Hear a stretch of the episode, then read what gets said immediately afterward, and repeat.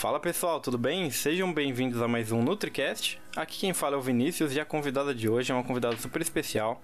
É a médica Laura. Laura, seja muito bem-vinda. Se você pudesse apresentar um pouquinho para o pessoal. Oi Vinícius, tudo bem? Muito obrigada pelo convite.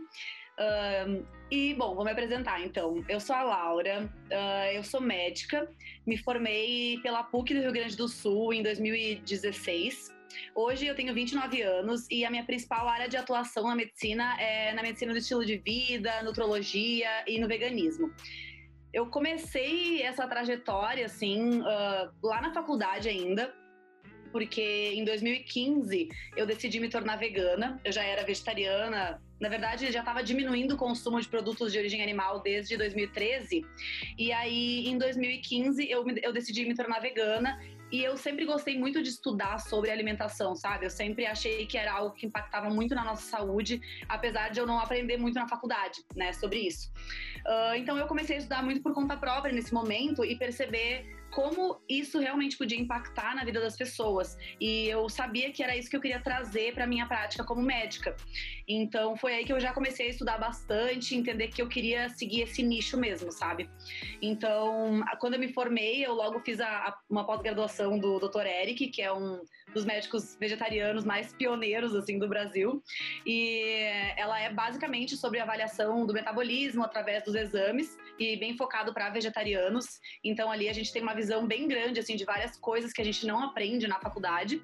E eu vi que eu realmente podia trabalhar nessa área, sabe? Então foi muito legal. E aí a partir disso eu fui também para nutrologia, fiz a pós-graduação da da Abram, que é a Associação Brasileira de Nutrologia e comecei a entrar cada vez mais nesse mundo da medicina do estilo de vida também, que também é uma coisa bem nova, que é baseada, ela iniciou lá nos Estados Unidos, né, na Califórnia, e é baseado justamente nisso que, que eu falei, que eu sempre gostei, né, dos nossos hábitos trazendo a nossa saúde. Então, existem vários pilares para a gente ter um estilo de vida saudável e eles são trabalhados em cada pessoa. Então hoje é com isso que eu trabalho e eu fico muito feliz de realmente poder ajudar as pessoas não apenas a tratar as doenças delas, mas a prevenir que elas tenham doenças, né? Sim, com certeza. E Laura, você poderia falar um pouquinho, né, como que a medicina, né, entrou na sua vida? Então, o meu pai é médico, ele é ginecologista, então a medicina sempre teve na minha vida, né? Desde pequena, assim, eu sempre estive em meio, no meio médico, assim, pelo meu pai ser dessa área. Só que eu nunca tive esse ideal de ser médica. Desde pequena, o meu ideal, eu queria ser atriz, dançarina, eu queria ser qualquer outra coisa, menos médica. Mas eu sempre gostei de ser saudável e eu sempre gostei de ajudar as pessoas a serem saudáveis. Isso foi uma coisa que sempre esteve na minha vida, sabe? E eu sempre gostei muito da comida em si. Então, desde pequenininha, eu fazia comida, eu misturava um monte de coisa, dava para todo mundo provar. Sempre gostei de mexer, sabe, com essa questão da comida. E conforme eu fui crescendo, eu fui estudando bastante, mesmo antes de me tornar vegetariana, sobre a, a saúde, uh, sobre o nosso estilo de vida, sobre alimentação. Quando eu tinha 13 anos, eu vim morar em São Paulo, porque eu vim fazer o segundo grau aqui. Vim morar na casa de uma amiga minha e fazer o segundo grau. E quando eu cheguei aqui, uh, eles tinham hábitos completamente diferentes dos que eu tive a minha vida inteira meu pai e minha mãe sempre me incentivaram e sempre me deram muitos vegetais, muitas frutas. Meu pai me dava sucão desde quando eu era pequena, quando ninguém nem sabia né, misturar fruta e vegetal no liquidificador. E eu sempre estive imersa nesse meio, mas mais inconscientemente, sabe? Então eu não tinha noção de que eu era uma pessoa saudável, eu só vivia aquilo. E quando eu vim para cá, eu tive uma, uma foi assim uma mudança muito grande de realidade, sabe? Porque a família da minha amiga, eles não comiam praticamente nada de vegetais, uh, não comiam um arroz integral, por exemplo, uh, não tinha frutas na casa. A gente morava num prédio que tinha uma feira na porta do prédio e a gente passou meses sem ir na feira, porque ninguém nem pensava em ir na feira. A gente almoçava e lanchava e comia de sobremesa um pacote inteiro de traquinas, coisa que eu nunca vi na minha vida. Eu fui conhecer traquinas sei lá, com as minhas primas quando eu já era velha, assim, sabe? Então, foi muito isso que me fez perceber, sabe? Meu Deus, eu olhei para mim e eu vi que eu não tava mais tão saudável, me tava me sentindo mal, pesada, inflamada. E aí eu olhei para trás e pensei, nossa, deve ser esses hábitos que eu tô fazendo agora que mudaram a minha vida para pior. E aí eu pensei, nossa, acho que eu preciso de uma mudança. E aí eu comecei a colocar aqueles hábitos que eu tinha antes na minha vida. E eu comecei a ver como a minha vida melhorou, a da minha amiga melhorou, a da família inteira melhorou, todo mundo ficou mais saudável, sabe? Uh, o emagrecimento veio como uma, uma consequência disso, sabe? Nada que a gente buscou, mas porque é uma, um equilíbrio que o corpo gosta de encontrar, né? Então, foi muito engraçado, assim, que eu, ali me deu um start, assim, de pensar, nossa, talvez eu tenha que trabalhar com isso na minha vida, talvez é, é, realmente isso que eu gosto de fazer, sabe? E aí veio a medicina na minha cabeça, né? Muitas pessoas me perguntam por que eu não fiz nutrição, porque eu gosto muito de lidar com essa parte da alimentação, mas eu nem pensava assim na parte da, da nutrição, porque a gente pensa em saúde, uh, promover saúde, a gente pensa na medicina, né? Diretamente, assim, e eu tinha a influência do meu pai também. Hoje, eu digo que eu adoraria fazer as duas faculdades, porque eu acho que elas se complementam maravilhosamente bem, assim. Mas foi assim que a medicina entrou na minha vida, sabe? Nessa, nesse intuito de realmente entender mais como eu poderia ajudar efetivamente. Perfeito. E um dos pontos que eu até ia comentar, que você, você acabou comentando também, é sobre questões de hábitos alimentares, né? Que, que ele acabou vindo desde a infância, né? Então era um ponto que eu, que eu ia comentar. E como você disse, veio desde a infância, né? Veio muito desde a infância. Nossa, muito exercício físico. Todo final de semana a gente ia no, no sítio de uma prima minha e a gente literalmente brincava o dia inteiro. Quando a gente ia pra praia, minha mãe não via minha cara, ela não, não via o meu rosto o dia inteiro. Então, sempre fui uma criança muito ativa, sabe? Eu vejo essa diferença muito grande uh, de geração também, né? A minha geração e a do meu irmão, por exemplo, que nasceu em 2000, então ele tem quase nove anos a menos do que eu. Ele já foi uma criança que não saía, não brincava na rua, ficou dentro de casa. Então ele já tem outros hábitos completamente diferentes do que os meus, mesmo tendo nascido nessa mesma família. Hoje ele tem mudado, porque ele hoje já é mais velho e pode ter, tem o poder de escolha, né? Então, vivendo comigo, uh, ele tem essa opção de, de escolher uma, hábitos mais saudáveis, mas eu também vejo essa diferença assim de geração, sabe? E Laura, é uma dúvida, né, que, que eu tenho é, por exemplo, na sua graduação, você já era vegetariana e vegana na, na época da sua graduação? Então, eu comecei a faculdade em 2010. Uh, em 2013 foi quando eu comecei a decidir parar de comer carne. Então eu come... ali eu comecei a tirar no final de 2013. Eu estava no quarto ano da faculdade. Aí, como eu, eu, eu, fiquei, eu fiz um ano de intercâmbio, então por isso que eu fiquei sete anos na faculdade. Mas aí, de 2000, em 2013 até 2015, foi esse processo que eu passei de ir retirando os alimentos de origem animal do meu cardápio. Então, eu fui para. Eu fiz um intercâmbio do Ciências Sem Fronteiras na Austrália, em 2014, e lá foi quando eu tive uma virada de chave muito grande, porque eu cheguei lá como uma pessoa que eventualmente ainda consumia alimentos de origem animal. E lá eu vi muitas opções, que aqui no Brasil ainda não tinha tanto naquela época, não era tão disseminado como é hoje. Então, lá eu vi tofu, eu vi presunto vegetal, eu vi que, um monte de queijo vegetal, tinha muito leite, que aqui só encontrava aquele adês de soja com gosto doce, assim, que não era gosto de leite. Então, lá eu vi um mundo de possibilidades, sabe? E foi lá que eu decidi. Eu falei, nossa, realmente eu quero isso para mim, sabe? E quando eu voltei em 2015, Aí, uh, foi em 2015 que eu optei por ser vegana, estava no, no, penúltimo ano da faculdade. Então, os dois últimos anos da faculdade foram completamente vegana, que foi os, os, anos do internato. Sim, essa, essa minha dúvida era mais na questão de se tinha alguma percepção né, das outras pessoas sobre isso. Porque, é, pelo menos na, na, graduação né, que eu fiz, e eu já escutei muitos outros profissionais falando também, é, não, não tem muito essa questão né, de vegetarianismo e veganismo, infelizmente, que era algo que poderia comentar mais. E, e, por isso essa pergunta, né? Queria saber se, se teve. se o pessoal comentava né, na faculdade ou alguma coisa nesse sentido. Muito. Não, é assim, eu chegava a, no internato da medicina, nos últimos dois anos, a gente faz estágios, né, em todas as áreas. Então, tu passa, ah, dependendo da área, dois meses, três meses, seis meses. Quando eu chegava no próximo estágio, as pessoas já sabiam quem eu era. já chegava, ah, tu que é a vegana, né? Então, todo mundo já sabia quem eu era, eu, eu era a marmiteira, né? Obviamente. Eu sempre fui, desde, desde o começo da faculdade, eu sempre fui a marmiteira, porque eu acredito que a gente levar a nossa própria comida, a gente comer a nossa própria comida, é uma das únicas maneiras da gente realmente ficar saudável, porque a gente tem noção do que a gente está comendo, né? Então, eu nunca gostei de comer lá na faculdade, mas quando eu virei vegana, aí era uma obrigação ter a minha comida sempre, né? Então, eu chegava com uma malinha de comida e todo mundo achava muito engraçado. Então, Todo mundo me perguntava, não tinha uma pessoa que não me perguntava o que era que eu estava comendo, uh, como que eu tinha feito aquilo, se tinha proteína. Hum, as pessoas me perguntavam muito. Mas uma coisa muito legal é que eu nunca senti preconceito direto, sabe? Teve uma única vez de um professor meu, mas eu nunca senti preconceito direto das pessoas. E sempre quando me perguntam isso, eu digo que eu acho que é pelo jeito que eu agia, sabe? Eu sinto que muitas pessoas, quando elas tomam uma atitude de mudança na vida, em relação à alimentação, qualquer outra coisa, elas às vezes agem um pouco na defensiva. Então, se alguém pergunta alguma coisa, tu age com uma certa agressividade.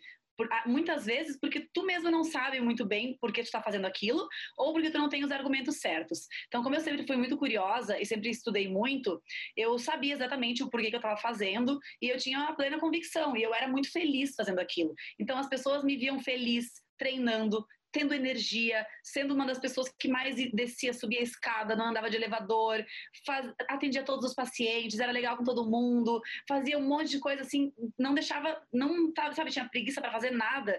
E eu acho que o preconceito não vinha, sabe? Mas a, a curiosidade, sim. Eu, eu, digo que sim, eu nunca fiz um lanche em paz na minha faculdade. Sempre tinha alguém para vir perguntar o que, que era que eu estava comendo, como que tinha sido feito e queria experimentar. Mas eu achei uma experiência legal, sabe? Hoje eu sinto que, eu não sei se isso acontece contigo, mas hoje eu sinto que eu vivo numa bolha de veganos e vegetarianos. E era legal viver fora dessa bolha, porque é fora da bolha que tu vai inspirar mais as pessoas, né? Que tu vai ajudar mais pessoas a também se questionarem e talvez mudarem mudarem a sua vida. Então eu adorava, eu achava super legal. Com certeza, e foi um ponto que você levantou também, né? É, com certeza deve alguém ter se inspirado né, na, na sua alimentação e percebeu que você também estava é, uma pessoa mais ativa, né? Fisicamente mentalmente, enfim, e deve ter se inspirado com certeza. E, e, Laura, eu queria saber sobre a sua adaptação né, na dieta e também sobre os benefícios que teve na, na sua vida, né, esse estilo de vida. Foram todos, basicamente. Mas, assim, quando eu sou uma pessoa que eu não, não gosto de impor regras uh, impossíveis para mim, sabe? Eu sei muito bem meus limites, assim.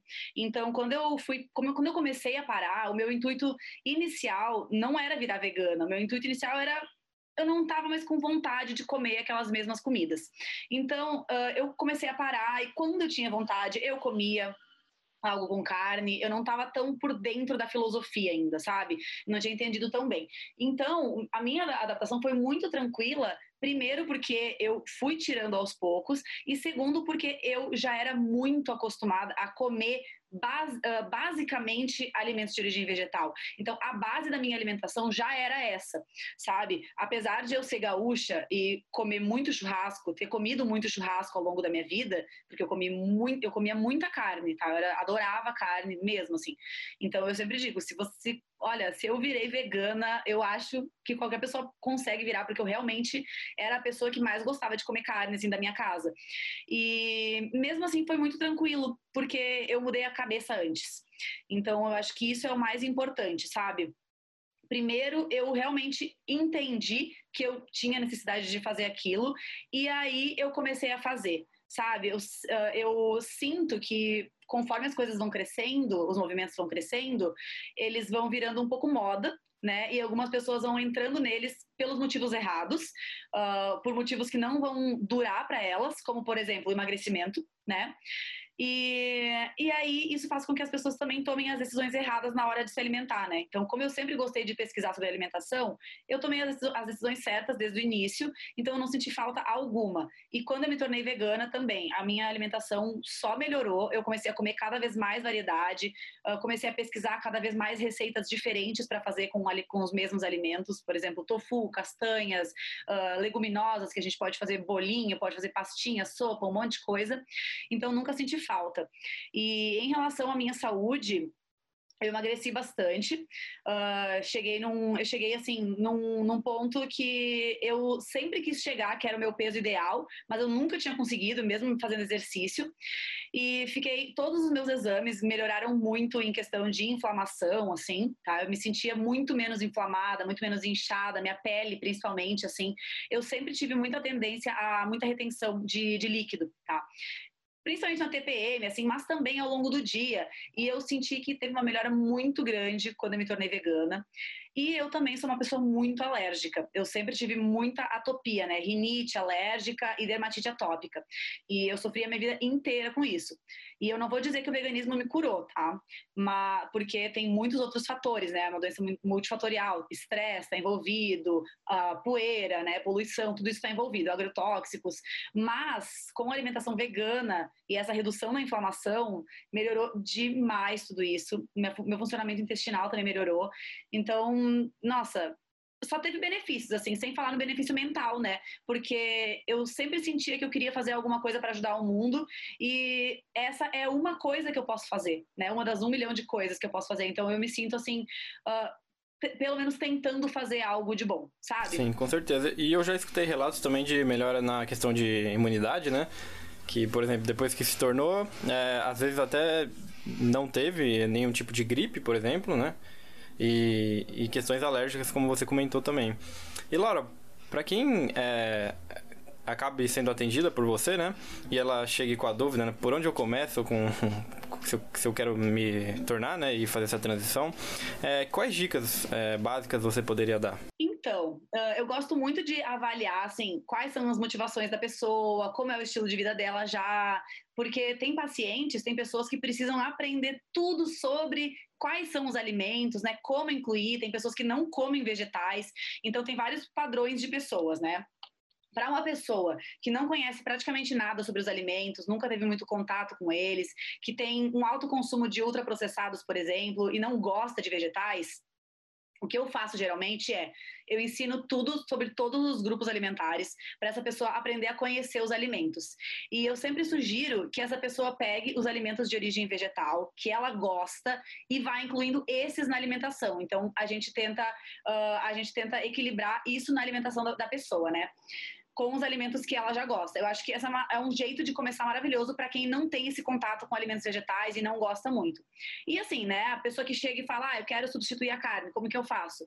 Primeiro, que eu gosto sempre de falar isso, que a gente não precisa substituir, porque a gente substitui o que é necessário para a gente, né?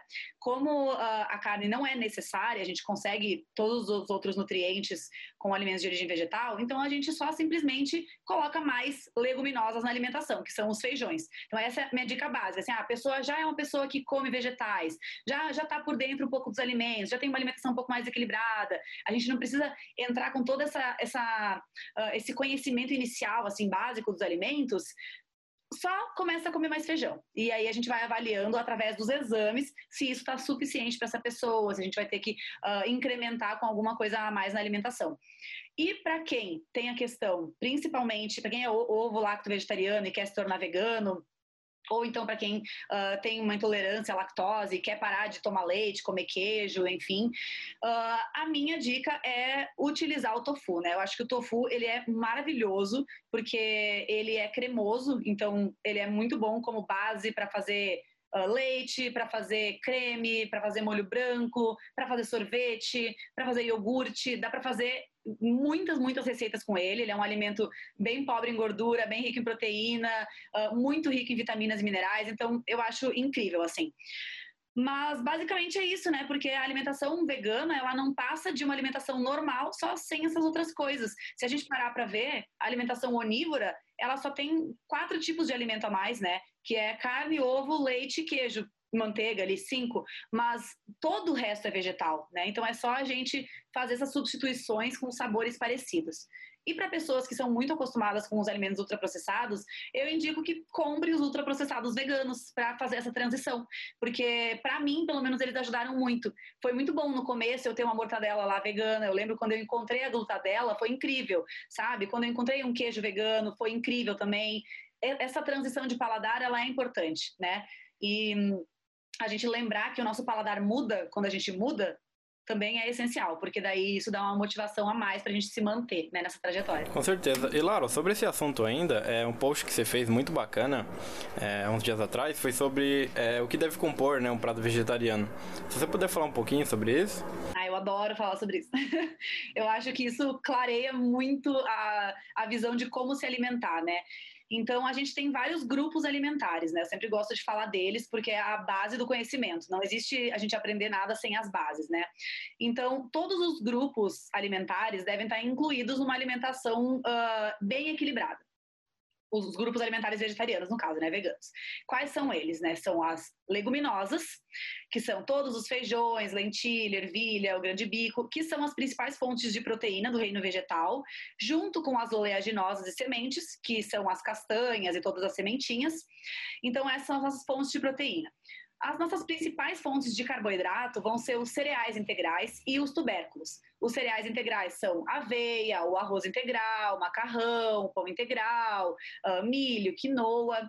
Uh, e as, os tubérculos são as batatas, né? todas as batatas, inhame, aipim e afins. A gente sempre, no caso das proteínas, prioriza as leguminosas, por elas serem mais pobres em gordura mais equilibradas em termos de proteína, carboidrato e gordura. Uh, e na questão dos carboidratos, a gente sempre prioriza os cereais, por eles serem mais ricos em fibra, né? Eles vão fornecer mais saciedade, eles vão fornecer mais vitaminas e minerais.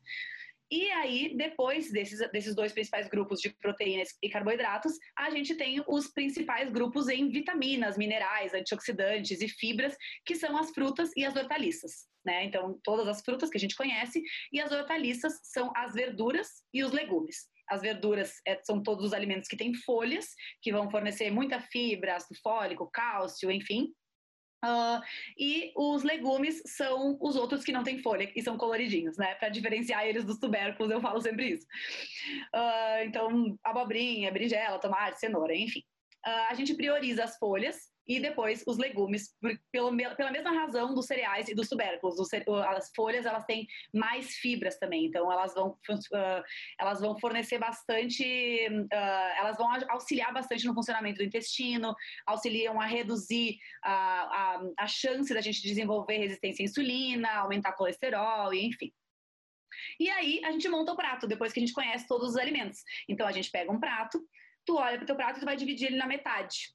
Tá? A partir do momento que tu divide na metade, essa metade inicial tu vai preencher com hortaliças, que são as verduras e os legumes. Sejam eles crus, cozidos, refogados, assados. E aí a gente tem que tomar um certo cuidado para não ter uma perda muito grande de nutrientes e para não adicionar muito óleo, né? Porque senão a gente deixa, uh, eles deixam de ser alimentos com baixa densidade calórica, né? Que são alimentos com pouca caloria em uma grande quantidade de alimentos, e eles passam a ter uma densidade calórica maior, ou seja, vai ter bastante caloria por causa do óleo, né? Então eu sempre ensino isso também, que a gente tem que começar a refogar os alimentos com menos óleo, utilizar menos azeite de oliva, menos, mesmo que seja azeite de oliva, que é o óleo mais recomendado, usar em pouca quantidade, porque não deixa de ser gordura pura, né? É 100% de gordura. Uh, enfim, então aí tu vai fazer essa metade de hortaliças e de, de, de, de verduras e legumes, uh, priorizando os crus tá? E principalmente no almoço, no jantar, eu sempre digo que tá tudo bem ser mais cozido ou refogadinho, porque no jantar o nosso corpo ele tá precisando dar uma descansada, né? À noite a gente quer dormir, o corpo não quer ficar digerindo muito. Então tá tudo bem a gente comer alimentos mais quentinhos que vão ser de mais fácil digestão.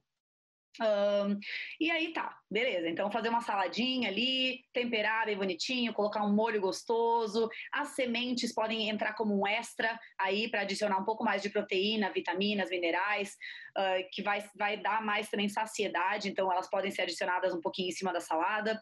E aí a outra metade do prato a gente vai dividir de novo. Então o prato vai ficar 50% de hortaliças, 25% de fontes de, de carboidratos e 25% de fontes de proteínas. Então, nas fontes de carboidratos, a gente pode colocar tanto cereal integral quanto os tubérculos, ou se quiser comer os dois juntos, é só colocar os dois dentro daquela, daquela proporção, que daí evita que a gente exagere. Uh, e a mesma coisa para leguminosa. Então, se quiser consumir dois tipos de leguminosa, não tem problema também. É só conseguir, só colocar as duas, posicionar as duas ali para que elas componham 25% da refeição total. E as frutas sempre podem vir como sobremesa, né? Porque elas vão aumentar a absorção do ferro daquela refeição, elas vão melhorar a digestão dependendo do tipo de fruta que tu consumir, né? Se consumir um kiwi, um mamão, um abacaxi, então elas entram aí como esses potencializadores da refeição. E também como um docinho para o cérebro, né? Eu sempre falo para os meus pacientes, o que o teu cérebro quer é o doce da fruta. Ele está super feliz com o doce da fruta. Quem não quer o doce da fruta é o emocional, né? é aquele fantasma faminto que fica correndo atrás da gente. Mas assim, essa é uma alimentação perfeita, assim. Quanto mais a gente, quanto mais próximo a gente conseguir chegar desse prato nas nossas refeições principais, mais equilibrado vai ser o nosso dia. Perfeito, Laura, uma verdadeira aula. Até eu aprendi bastante coisa aqui. E Laura, uma pergunta, né? Antes da gente entrar um pouquinho mais na avaliação metabólica, que é um assunto que eu queria conversar com você. É, é um assunto que eu já é, conversei né, com outros nutricionistas que são veganos e vegetarianos, que é, que é um mito, né? Que para ser vegetariano ou vegano é necessário ser rico. O que, que você poderia falar sobre isso? Olha, eu fico bem triste com essa afirmação, assim, porque ela é verdadeira em partes, né? Porque, assim, a gente vê que uh, os alimentos processados, principalmente, né, as versões vegetais de carnes e afins, são realmente alimentos muito caros. Então, se uma pessoa está muito acostumada a viver de alimentos processados e ela vai virar vegetariana ou vegana e o foco dela vai ser esse, realmente ela vai ter que ser rica, ela vai ter que ter muito dinheiro para conseguir comprar.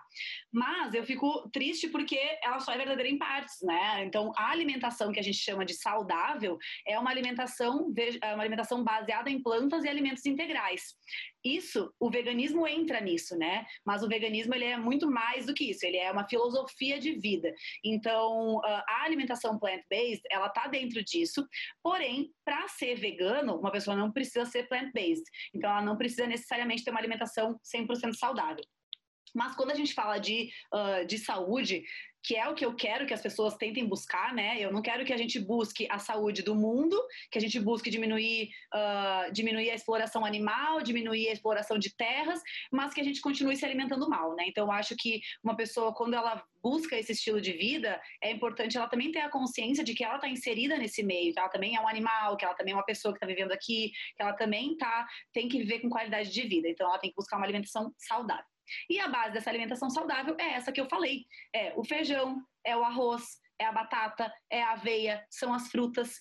Esses alimentos são os mais baratos que existem. É só a gente ir no mercado e avaliar o preço da carne e o preço do feijão. É completamente diferente. O preço do feijão é muito mais barato. Se tu vai numa feira livre, principalmente na hora da xepa, que é, são os últimos horários da feira, os alimentos sempre estão muito mais baratos. Com 60 reais, tu faz uma feira grande para a semana, sabe? E tu tem todos os alimentos que tu precisa. Para te ter uma ideia, por exemplo, eu compro as minhas coisas, os meus alimentos não perecíveis, grãos, uh, cereais, uh, leguminosas, temperinhos, na zona cerealista, aqui em São Paulo, né? Que são, são várias lojas a granel. E eu gasto mais ou menos uns 400 reais para seis meses, tá? Isso para mim e para o meu irmão. Tá? A gente compra um monte de vários tipos de arroz, um monte de aveia, vários tipos de feijão, vários tipos de semente, vários tipos de tempero, que fazem com que a gente tenha refeição para vários meses e aí a gente só adiciona com a, a, feira, tá? Que dá mais ou menos o quê? 100 reais por semana para duas pessoas. Então, se tu juntar 400 dividido por, por dois já dá 200, né? Dividido por seis, nem sei fazer essa conta, dá 20, 20 reais, né? 20 e poucos reais. Não, nem isso. É, 20 e poucos, né? E, ou três, 30 e poucos, porque 20 dividido por seis dá uns 30, né? E mais 50 por semana mais 50 por semana, que dá uns 200 por mês. Então, 230 reais para se alimentar. Né? É muito menos do que a maioria das pessoas gasta. E ainda por cima, se a gente for no final da feira, além de conseguir mais barato, tem muitos alimentos que tu consegue de graça, tá? Então, infelizmente, essa ideia da, do veganismo ser elitista na minha opinião, ele vem muito desse consumo exagerado de alimentos ultraprocessados. Mas quanto mais natural ser a nossa alimentação, mais barata ela vai ser também. Tá? Então, eu gostaria muito que todo mundo parasse para fazer, fazer um cálculo. Tenta, tenta ficar um mês sem comer nada de, nada de origem animal, mas tendo uma alimentação saudável, realmente baseada em plantas que aí tu vai ver como vai ficar bem mais barato.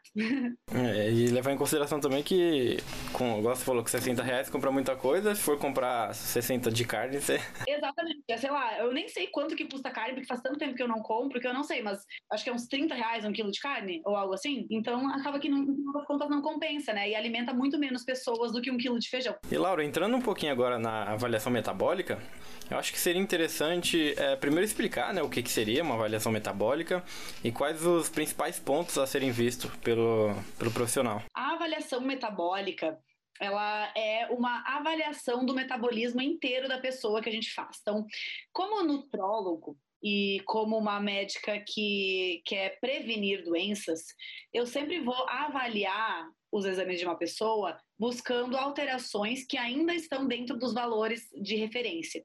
Então é isso que a gente faz com essa avaliação metabólica. Claro que a gente busca doenças também, se já tem algo que está realmente alterado, mas o que a gente vai buscar é deixar o, o metabolismo dessa pessoa em equilíbrio. Então, é uma série de exames laboratoriais, uh, principalmente de sangue, tá? Tem um só de urina que eu peço, mas é, basicamente são exames de sangue que a gente vai avaliar alguns hormônios, por exemplo, da tireoide, que é uma glândula muito importante para o funcionamento do nosso metabolismo, então ela tem que ser avaliada, porque se tiver algum problema de tireoide, esse problema é primeiro a ser resolvido, né?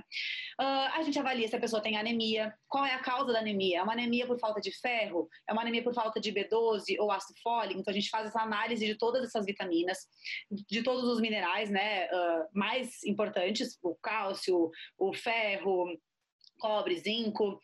Uh, e aí, outra, outra avaliação muito importante que a gente faz dentro dela, dentro da avaliação metabólica, é a do cálcio, né? Então, a do ferro, como eu já falei, B12. A do cálcio é muito importante também, porque a gente precisa cuidar da nossa saúde óssea, né? Hoje, uh, muitas pessoas, apesar de consumirem bastante leite, que é um alimento rico em cálcio, não absorvem tão bem esse cálcio, e esse cálcio absorvido não vai para o osso. Então as pessoas estão com a saúde óssea ruim, né? Por quê? Porque a vitamina D tá baixa, que é uma vitamina essencial para absorção de cálcio, e, a, e, essa vitamina ela vem principalmente do sol, então a gente precisa uh, sair um pouco mais para a rua ou suplementar ela, né? Que é o que acontece com a maioria das pessoas, uh, e ela prejudica bastante o metabolismo do cálcio, né? Além disso, comer sal demais, que é uma coisa que muitas pessoas fazem, uh, além de exagerar no sal na comida também, na comida em si, uh, exagera também no consumo de ultraprocessados, que são ricos, muito ricos em sódio, né? Um, uh, a falta de exercício físico também vai impactar bastante nisso. Fumar, beber em excesso também, tá? Tomar café em excesso, que é uma das coisas que as pessoas fazem bastante.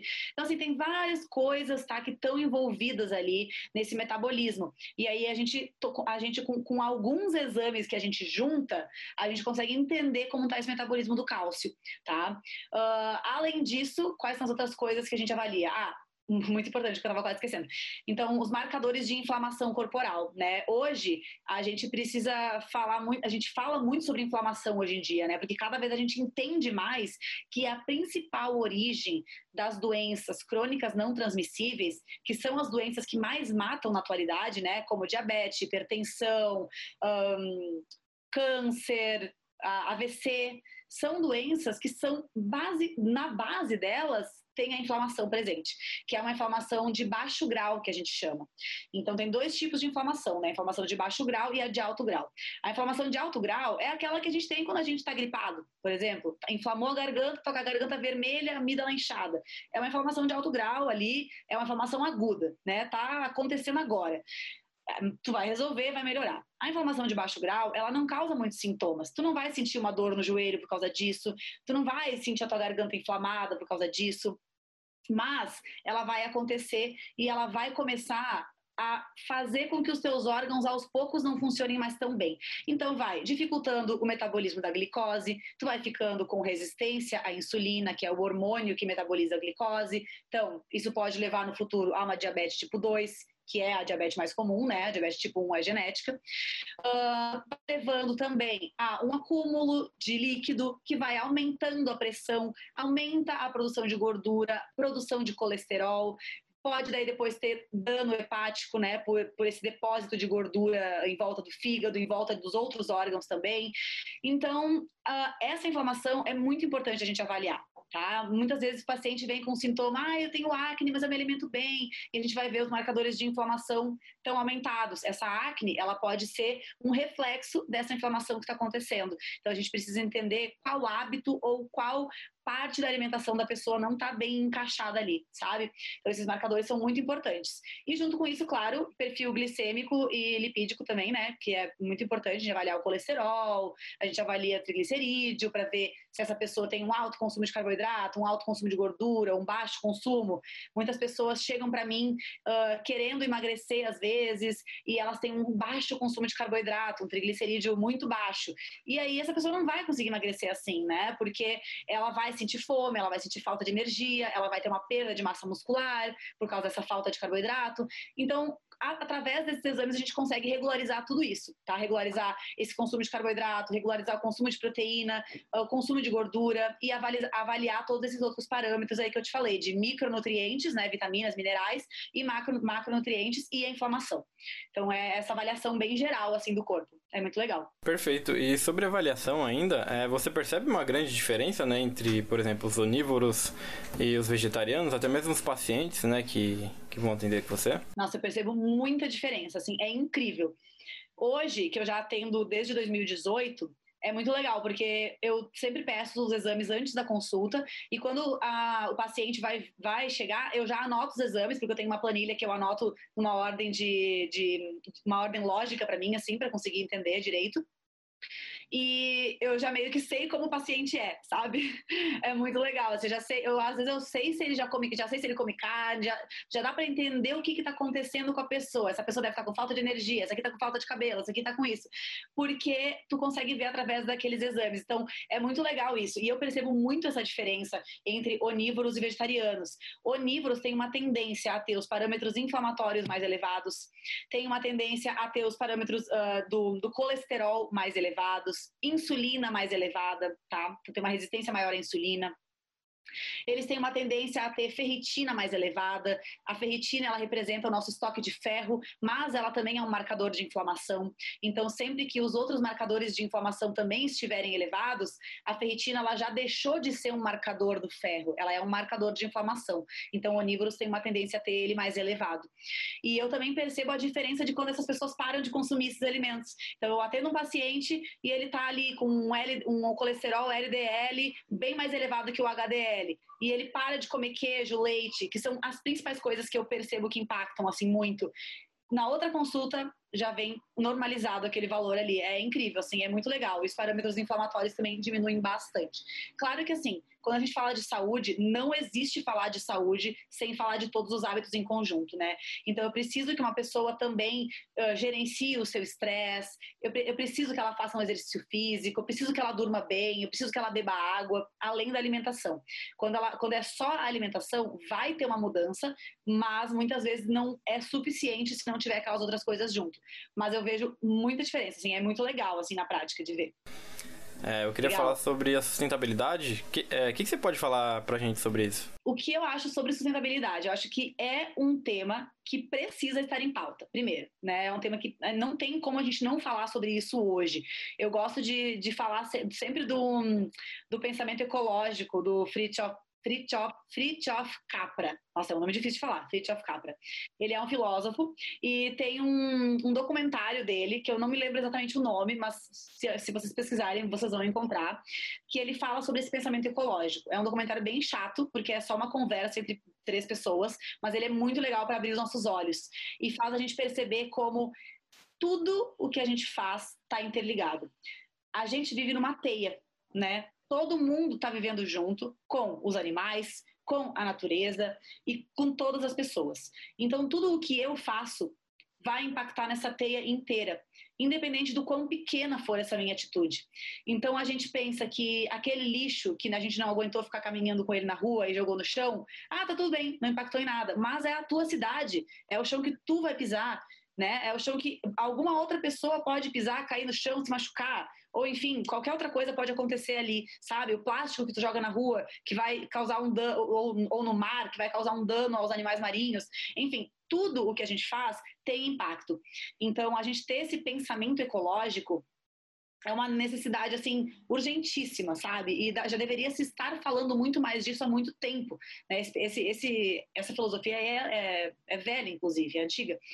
E então, para mim, me tornar vegana fez com que eu abrisse muito mais os meus olhos para a sustentabilidade também, para eu entender tudo isso, eu entender que se eu consumir muito plástico, isso não vai, não é só aquele lixo que depois eu pego e jogo ali na minha lixeira e tá tudo bem. Esse lixo vai continuar ali. Então, o que, que eu posso, como pessoa, fazer para reduzir esse impacto que eu vou ter na, na, no mundo, né?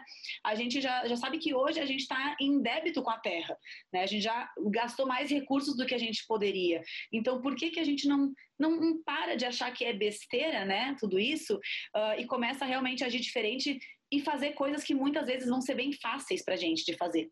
Não são coisas difíceis, né? A gente pode, por exemplo, ao invés de pegar bastante sacola plástica no mercado, levar uma eco bag de casa, levar uma mochila de casa, não vai ter problema, não é, não é algo que vai tirar a tua autonomia, que vai tirar a, a tua facilidade da tua vida, vai ser super tranquilo tu pode comprar um copinho retrátil e ao invés de tu pegar toda vez que tu sai um copo plástico, tu leva o teu copo retrátil que tu vai utilizar por anos e anos e anos. Eu tenho um que durou seis, tenho até hoje, eu comprei em 2014, 2015 ele. Então, são pequenas coisas que a gente pode fazer que vão impactar muito. E na questão alimentar, né, a gente precisa lembrar que o consumo de carne, ele é uma das. O consumo de carne, não, a produção da carne é uma das, das coisas que mais gasta água, que mais gasta recurso. Para a gente colocar um monte de animais de corte num pasto, se é que eles vão ficar num pasto, porque a maioria fica, uh, fica confinado, uh, para colocar num pasto, olha todo o espaço que a gente vai ter que desmatar, toda a mata rica e fértil que poderia dar alimento para as pessoas que a gente vai desmatar. Além disso, toda a monocultura né, de grãos, de soja, de milho, de algodão que é feita, uh, principalmente nesses grãos uh, de soja e milho, para dar de ração para esses animais. Então, a gente tem uma ineficiência energética, né? A gente uh, pega uma, um, uma grande porção de terra que poderia ser utilizada para produzir alimento real para os seres humanos, coloca ali uma monocultura que vai ser uh, enchida de agrotóxicos que vão deixar aquela terra ali completamente infértil. Ainda, mais da metade, né? Praticamente 80% desse, desse alimento vai para os animais. E esse animal, ele vai servir de alimento para poucas pessoas. Primeiro, porque vai ser uma carne cara, só as carnes de pior qualidade que são mais baratas, né? Então, pessoas de, com baixa renda às vezes nem conseguem adquirir.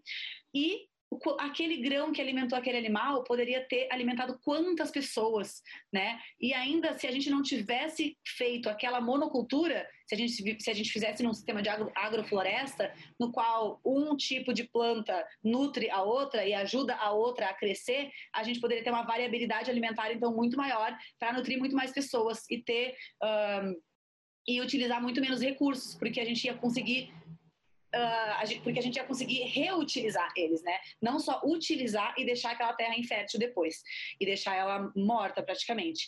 Então, assim, a questão da sustentabilidade, para mim, ela está muito, muito associada a todos os nossos hábitos. E é algo que a gente precisa começar a pensar. E a alimentação, na minha opinião, é uma das maneiras mais fáceis da gente começar a mudar. Porque tá tudo aí ao nosso dispor, né? Hoje tem muita informação. Então, a gente pode, pode uh, tentar fazer um pouco da nossa parte, né? A gente nunca vai conseguir fazer tudo, mas não precisa. A gente pode fazer o que a gente pode. E Laura, falando um pouquinho sobre isso, né, que você falou de informações, é, eu gostaria que você falasse um pouquinho sobre seu trabalho no Instagram, nas redes sociais, para trazer né, informação para todos. Legal. Então, eu tenho um Instagram que é o meu nome completo, é Laura Mocelin Teixeira. É bem fácil de encontrar, se vocês procurarem. E lá, eu, quando eu comecei esse Instagram, esse Instagram em 2017, eu, meu foco era passar receitas uh, e coisas que eu aprendi ao longo do meu dia a dia, assim mesmo. E conforme foi passando, eu fui vendo que uma das minhas maiores potencialidades era realmente o meu estilo de vida, porque eu sempre fui uma pessoa que viveu esse estilo de vida saudável. Então, quando eu aprendi os pilares do estilo de vida, eu pensei, poxa, já são coisas que eu já faço, então que legal, né? Eu, eu sou um exemplo disso que eu tô querendo passar para os meus pacientes. Então eu comecei a mostrar bastante do meu estilo de vida e hoje, uh, hoje eu tô com um projeto, né, que se chama Saúde Sem Segredo. Inclusive, agora eu tô dando um spoiler aqui, porque ainda não saiu nada, mas é, eu vou. Em primeira mão, né? É, primeira mão. Então eu vou lançar esse projeto aí que vai ser uma série de várias coisas para realmente acessibilizar mais esse conhecimento à saúde, que é o meu sonho, assim, que esse conhecimento seja mais acessível para as pessoas entenderem que elas podem, com pouco dinheiro e com facilidade, ser mais saudáveis do que elas são hoje, é só, é, através das nossas escolhas, nossos hábitos. E eu tenho, tenho tentado trazer bastante disso, então, no meu Instagram, né? Informações básicas mais fáceis possível, que possa atingir o máximo de pessoas possível para que a gente consiga pegar da base, né? Que é isso que eu falei. A base para mim é sempre mais importante e aí o resto, quem precisa saber de exame, quem precisa saber de suplementação, isso sou eu, né? Vocês, as pessoas leigas não precisam saber disso. Elas precisam saber como se alimentar, aonde comprar as coisas, as coisinhas, como como guardar e, e basicamente ter um equilíbrio assim na, na sua vida na sua alimentação. E hum, então é isso que eu tento passar por lá. Ficarei muito feliz se vocês, se vocês forem lá dar uma olhadinha e gostarem, podem me dar um feedback. Com certeza, e os posts estão muito bonitos. É, tava até comentando né, com, a, com a minha namorada também, que, é, que estuda nutrição. Os posts estão muito bonitos. É, também o, o Reels né, que você está fazendo, com informações de uma forma rápida, mas com muito conteúdo importante. Então, parabéns, Laura, pelo trabalho. E eu, eu queria falar um pouquinho agora sobre é, yoga, né? Que praticante de yoga. E eu queria saber o que, que trouxe para sua vida de benefício e até a, a, relação com a sua alimentação, né? Que acredito que, que deve melhorar também. Nossa, melhorou muito. Uh, bom, a yoga, ela entrou na minha vida em 2017. 2016 eu já comecei a pesquisar e querer fazer, mas foi em 2017 que eu realmente comecei a fazer. Uh, o yoga me trouxe um controle mental muito maior, eu sempre fui uma pessoa muito agitada, muito mesmo. Fazer muitas coisas ao mesmo tempo, eu sempre fiz tudo muito rápido, sempre acabei tudo antes de todo mundo, então sempre fui muito agilizada, muito enérgica, assim, só que era demais. Sabe? Não é à toa que eu sou uma pessoa alérgica, né? Pessoas alérgicas geralmente são pessoas mais agitadas. E uh, o yoga me trouxe essa, essa paz mental, esse controle mental que eu não tinha.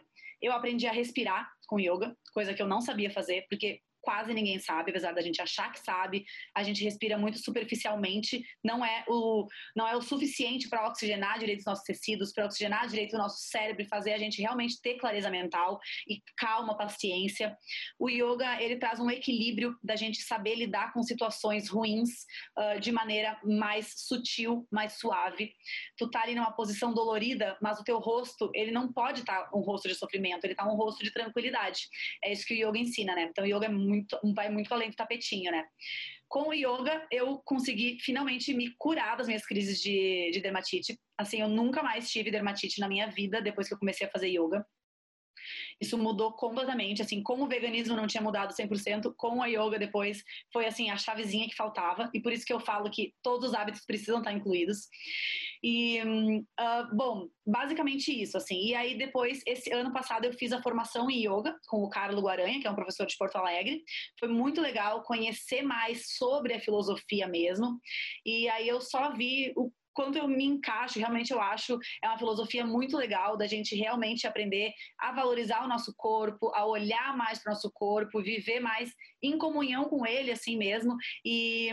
Uh, e com mais tranquilidade, sabe? Isso eu acho que é o maior ensinamento, essa coisa da, de, da gente viver situações ruins com mais tranquilidade, porque elas vão existir, né? Não adianta. Então a gente tem que aprender a lidar com elas. E Laura, para a gente finalizar, eu queria é, falar de dois assuntos, né? O primeiro seria sobre é, obesidade, que eu acabo sempre trazendo também, mas é com muita visão do nutricionista. Eu queria saber sobre a sua visão, né? Sobre a obesidade e, e como que a medicina, principalmente a medicina no estilo de vida, poderia contribuir. É, acaba sendo uma pergunta muito difícil, né? Que não tem muita resposta. É, objetiva, porque a obesidade é por múltiplos fatores, mas queria ouvir um pouquinho. Então, é bem isso que tu falou, né? A obesidade é uma doença multifatorial. Hoje em dia é um tema bem problemático, porque a gente tem toda a questão de uma pressão social de um corpo perfeito que a gente precisa atingir. Então, a obesidade acaba entrando muito, uh, muito nisso como uma fonte muito grande de preconceito para as pessoas, né?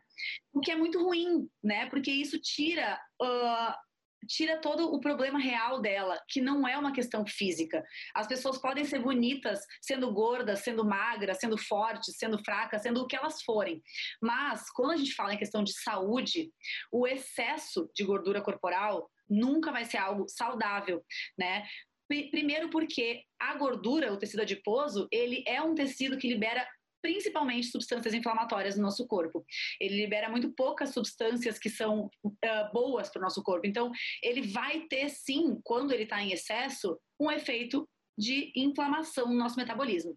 E como a gente falou antes, essa inflamação de baixo grau, aos poucos ela vai fazendo com que a gente tenha, uh, com que a gente tenha prejuízo das funções dos nossos órgãos, então prejuízo da função do fígado, do pâncreas, do rim, tudo vai acabar ficando, tudo, tudo vai funcionar pior, tá?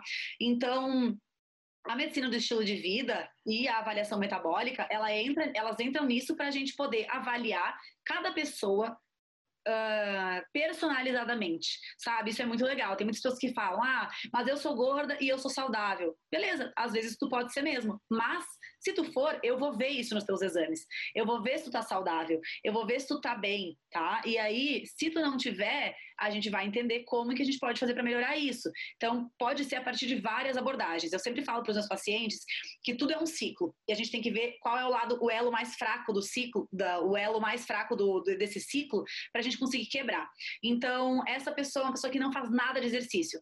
Vamos tentar incluir um exercício, então, para ver se a partir disso ela começa a ter uma vontade maior de se alimentar melhor, talvez tirar, tirar alguns industrializados, colocar mais alimentos de origem vegetal e tentar melhorar um pouco a alimentação. Ah, essa pessoa é uma pessoa que não dorme. Então vamos melhorar o sono dela, vamos melhorar o padrão de sono dela para melhorar o padrão de liberação de cortisol, de serotonina, para ela se sentir melhor ao longo do dia e não ter tanta vontade de comer, porque muitas vezes essa nossa vontade de comer é nada mais nada menos do que essa esse sono que está desregulado e aí o nosso, a nossa serotonina fica toda desregulada, a gente não se sente bem ao longo do dia. Uh, essa pessoa tem uma relação péssima com a família, então será que eu consigo mandá-la para uma terapia para tentar melhorar essa, essa questão mental, essa questão do estresse dela, da ansiedade? Tem vários lugares dos quais a gente pode pegar. E tem outro que é muito importante, que é o comportamento alimentar, né? Que a gente precisa trabalhar mais com as pessoas.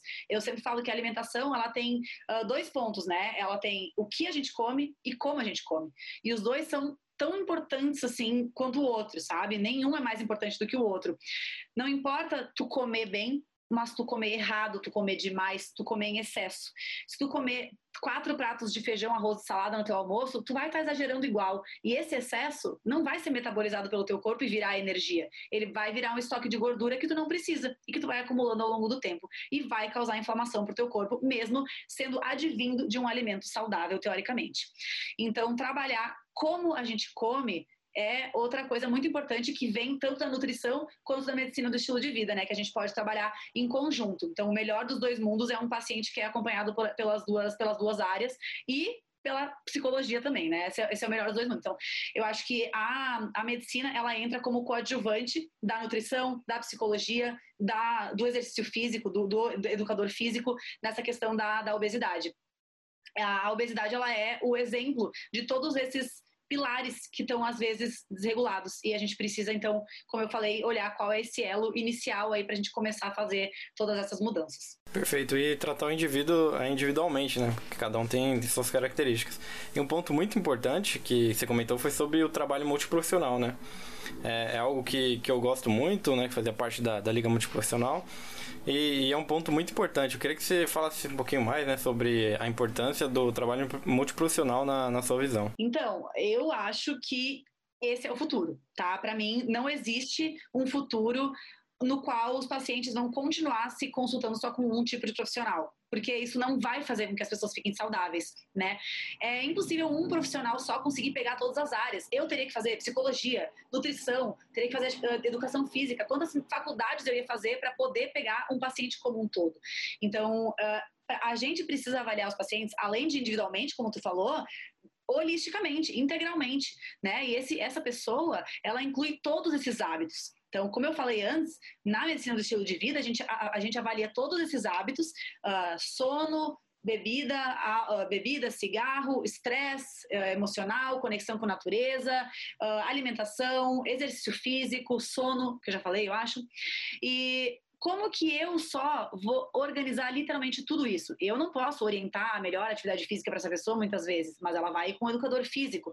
Eu não posso muitas vezes fazer um cálculo, eu, como médica, da, da, da, dieta dessa pessoa. Então, eu vou encaminhar ela para um nutricionista, né? Então, assim, a gente tem que trabalhar em conjunto, porque os profissionais, eles não, eles, estão, eles precisam estar alinhados, conectados uh, em prol do paciente. Então, para mim, isso é o futuro, assim, clínicas multidisciplinares, nas quais vai, um paciente vai passar por todos os profissionais, sabe?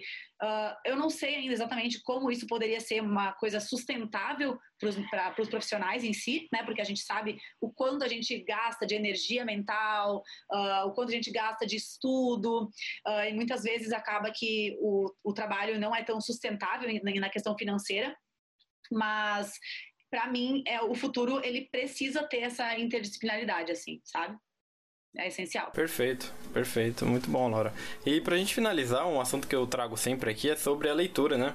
Eu queria falar que você falasse um pouquinho sobre a leitura na sua vida e como que ela melhora, né, na questão de conhecimento e também na questão de oratória com certeza. Nossa, ler é uma das coisas mais importantes do mundo, na minha opinião, assim. Uh, eu gosto muito de ler desde que eu sou pequena, adorava ler. Teve uma época da minha vida que eu parei muito de ler e me arrependo. Gostaria de poder voltar atrás, mas agora eu tô, tô lendo bastante. E a leitura está muito presente na minha vida, né? Eu acho que, assim como tu falou, a gente consegue aprender a se, a se expressar melhor quando a gente lê, porque a gente vê outros pontos de vista, a gente lê uh, diferentes tipos de pessoas e suas maneiras de escrever, a gente conhece palavras, o uso das palavras diferente, uh, e sem falar que a leitura traz esse conhecimento pra gente. Muitas vezes o que tu assiste, o que tu ouve uma pessoa falar, não entra tanto na tua cabeça como quando tu lê ativamente tu tá ativo naquele processo. Uh, e sem falar também que é uma atividade que faz com que a gente se desligue um pouco desse mundo ansioso. Né, que a gente vive hoje, de olhar celular e ter vários tipos de notificações chegando o tempo inteiro, vários tipos de luzes, uh, de informações mesmo irrelevantes, às vezes que a gente nem precisa, uh, de comparações com outras pessoas. A leitura tira a gente desse, desse lugar e coloca a gente num lugar no qual a gente é o protagonista daquilo ali, né, que a gente está fazendo. Então, eu acho essencial e acho que todo mundo deveria ter o hábito de ler pelo menos cinco páginas de um livro por dia, sabe? Porque tu vai gastar dez minutos e vai te engrandecer bastante, é muito bom. Então, Laura, gostaria de agradecer muito a sua participação aqui no NutriCast. Com certeza foi, foi muito importante e o pessoal aprendeu junto comigo também. E para finalizar, você poderia é, passar uma mensagem para quem está escutando a gente? Claro, eu vou passar uma mensagem que para mim foi uma das frases que mais me impactou que eu já li, assim, muitas pessoas já devem ter ouvido. Na verdade, tem duas, eu vou falar as duas. Uh, que me impactaram muito, me fizeram pensar e refletir bastante, tá? Que a primeira é aquela: seja a mudança que você quer ver no mundo. Eu acho essa frase incrível ela fala muita coisa em muito pouca, e a, que é do Mahatma Gandhi. E a outra frase, eu não, eu acho que é do, eu não me lembro exatamente, é Siddhartha, alguma coisa assim, mas enfim, não lembro, depois vocês procuram. Uh, ela fala: não é sinal de saúde estar adaptado a uma sociedade doente. Então a gente pode a partir daí ver que não tem, não tem problema a gente seguir uma linha diferente das pessoas, né? Se vai, se vai ajudar a gente e uh, trazer mais saúde para nossa vida, né? A gente não precisa estar tá adaptado a, essa, a esse modo de vida doentio que a gente vive hoje em dia. Com certeza. Laura, gostaria de agradecer novamente muito a sua presença aqui. E se você, é, para quem quiser conhecer seu trabalho, se você puder, né, divulgar alguma rede social, enfim. Legal. Então, eu vou divulgar o meu Instagram, que eu acho que é o lugar que eu mais, mais coloco informações. Tem o meu TikTok também, tá? Que é o, mesmo, é o mesmo nome, os dois. E eu tô também compartilhando informação lá no TikTok. É, os dois são Laura Mocelin Teixeira, é o meu nome completo. Uh, o Mocelin é, é, com M, de, de macaco no começo. Aí é C, tá? E, L, L, tem dois L's. I e N de navio no final. E o Teixeira é com dois Is e X no meio. Perfeito. Então, Laura, muito obrigado pela participação. É, esse foi o episódio de hoje. Gostaria de agradecer novamente a presença de todos. Lembrando que ele está disponível em todas as plataformas de áudio, no Spotify, no Google Podcasts, no YouTube e também no Facebook. Então é isso, pessoal. Muito obrigado e até o próximo. Tchau, tchau.